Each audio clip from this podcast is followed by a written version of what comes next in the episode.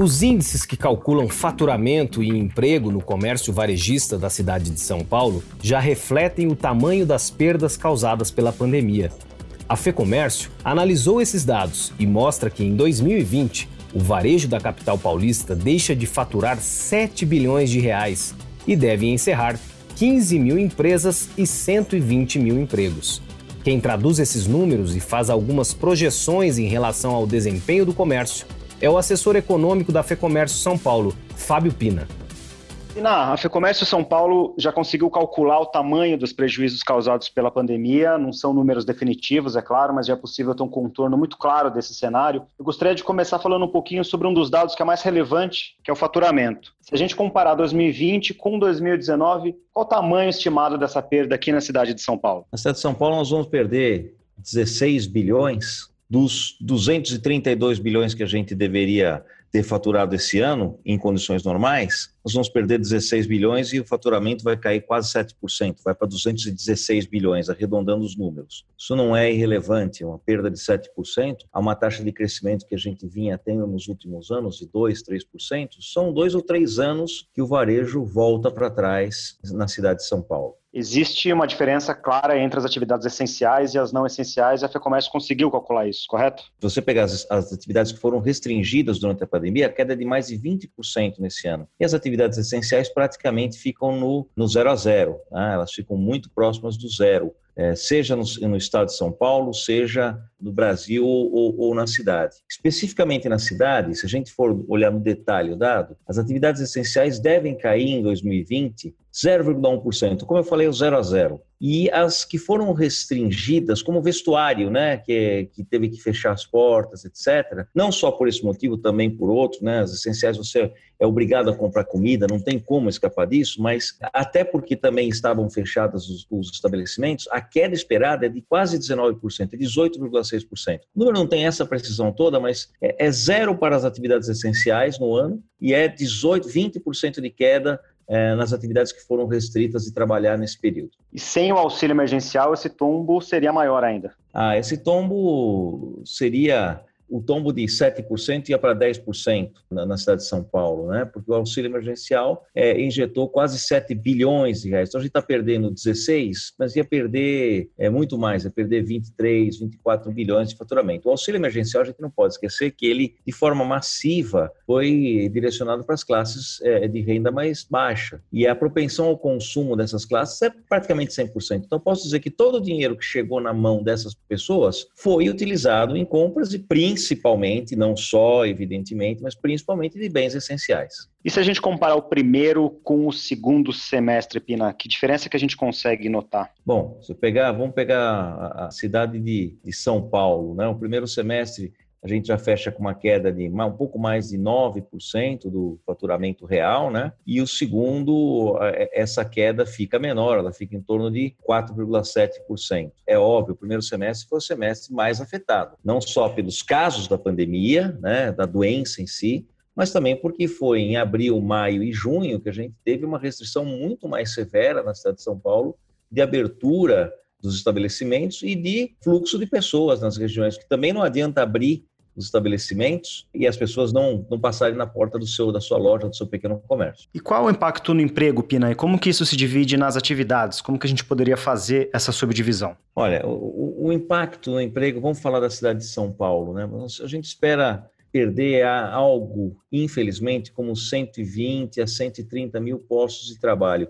Isso não é só emprego formal, a gente está falando do emprego formal, daquela pequena empresa que a pessoa se declara como MEI, né? A MEI é uma pequena empresa, quem vai perder seu posto de trabalho, quem vai perder seu sustento ao longo do ano. Isso vai ser um pouco complicado de você fazer uma, uma, mensuração absolutamente correta, mesmo ao final da pandemia, porque muitas empresas, por exemplo, que deixam de é, de operar, elas não, não, encerram suas atividades na junta comercial, por exemplo. Muitas empresas ah, não estão mais operando, mas é, estão esperando talvez um momento, se vai haver um momento na frente para voltar a operar. Muitas empresas, nesse momento, conseguiram suspender folha de pagamento e, e receberam algum crediário, participaram de alguma forma dos, das medidas de auxílio emergencial que o governo prontamente implementou mas essas medidas não são eternas, né? Então, a, a decisão pode ser tomada lá na frente, mas o, o estrago foi feito esse ano. Então, quando é, a gente fala que vai entre 120 e 130 mil empregos vão ser perdidos é, no varejo de São Paulo ao longo de 2020, talvez é, parte desses empregos, desses postos de trabalho sejam fechados em 2021, por exemplo, mas como efeito da crise do ano de 2020. Um dos setores mais afetados, os setores mais afetados são aqueles que ficaram mais tempo fechados mesmo, que têm desempenho negativo. Então, se você pega o setor dos supermercados, não tem por que eles terem grandes problemas nem de fechamento de lojas e nem de é, redução de postos de trabalho. Isso até pode acontecer aqui ou ali,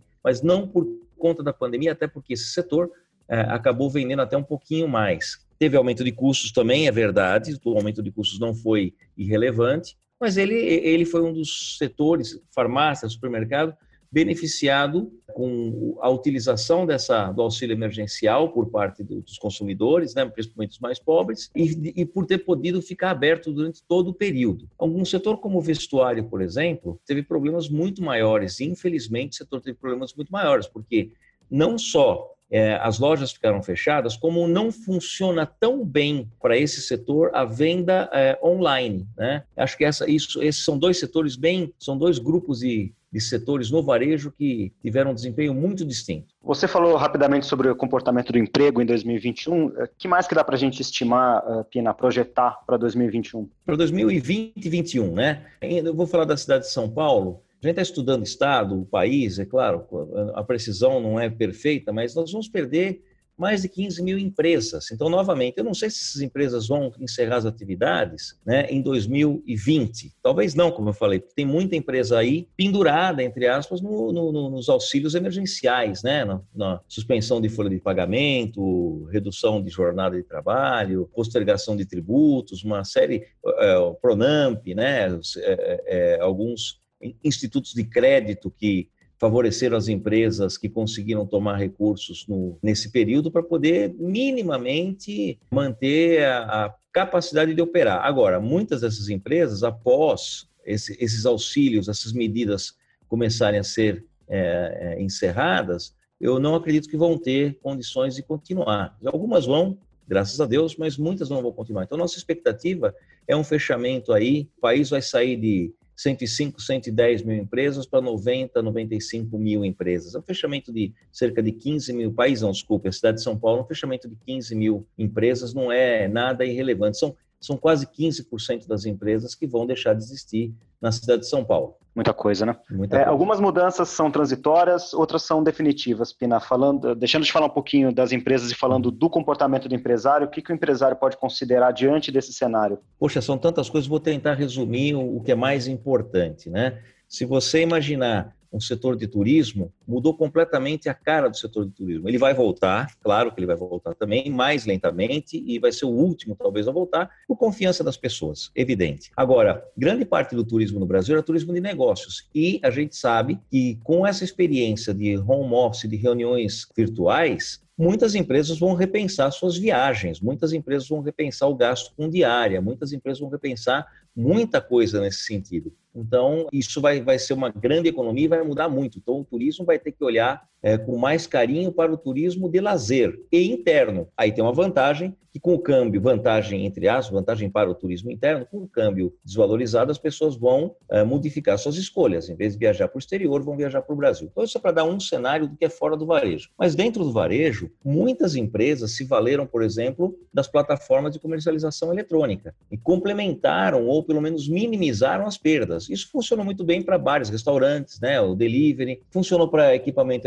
eletroeletrônico, funcionou não tão bem para vestuário. Então, esse é, um, é, é algo que veio, na minha opinião, para ficar. Aumentou muito a utilização das compras, né, da interação virtual entre vários setores e o consumidor. Também é importante lembrar que muitos consumidores foram consumidores de primeira viagem e eles foram incorporados por conta da pandemia. Eu acho que isso também não tem volta. E uma outra coisa que nenhuma empresa é, faria um teste maluco de falar vamos todo mundo para casa e vamos ver o que funciona e o que não funciona em home office, né? Mas eles foram obrigados a fazer esse teste a forceps. Então, é, as empresas sem é, é, a obrigação, né, sem serem coagidas a isso, não fariam, mas fizeram e vão descobrir também a Forceps quais segmentos, quais setores da empresa funcionam bem no home office, quais não funcionam, quais funcionários são mais produtivos, quais são menos produtivos. Ela vai poder fazer um rearranjo relevante, relevante. E isso vai mudar provavelmente vai mudar, principalmente em grandes centros, como a gente transita, né? Há um problema de mobilidade urbana que vai incentivar que quem puder ficar trabalhar de casa, não 100% do tempo, mas uma parcela maior do tempo ficar dentro de, das suas casas, isso vai acontecer. E as empresas também vão economizar com isso. E também vai haver uma modificação. Não vai acabar o mercado de laje corporativa, mas ele vai mudar. Esse mercado vai ter outras, vai usar sua criatividade para utilizar esses espaços que eu tenho certeza que não vão ficar vazios, mas vão ser utilizados de forma talvez até mais nobre do que eram utilizados, né? ou com mais critério. Então, tudo isso eu acho que veio para ficar, se não veio para ficar definitivamente, porque falar em para sempre é um, é um, prazo muito longo, né? mas veio para ficar por um, um, bom, um bom período de tempo. Esse foi o assessor econômico da FEComércio São Paulo, Fábio Pina. Para acompanhar a evolução desses índices e entender com mais clareza todos os números que analisam o comportamento das empresas, acesse lab.fecomércio.com.br. É o canal da Fecomércio com quem empreende Lá você encontra conteúdos, análises e materiais estratégicos que podem te ajudar a decidir melhor. Eu deixo o link aqui na descrição.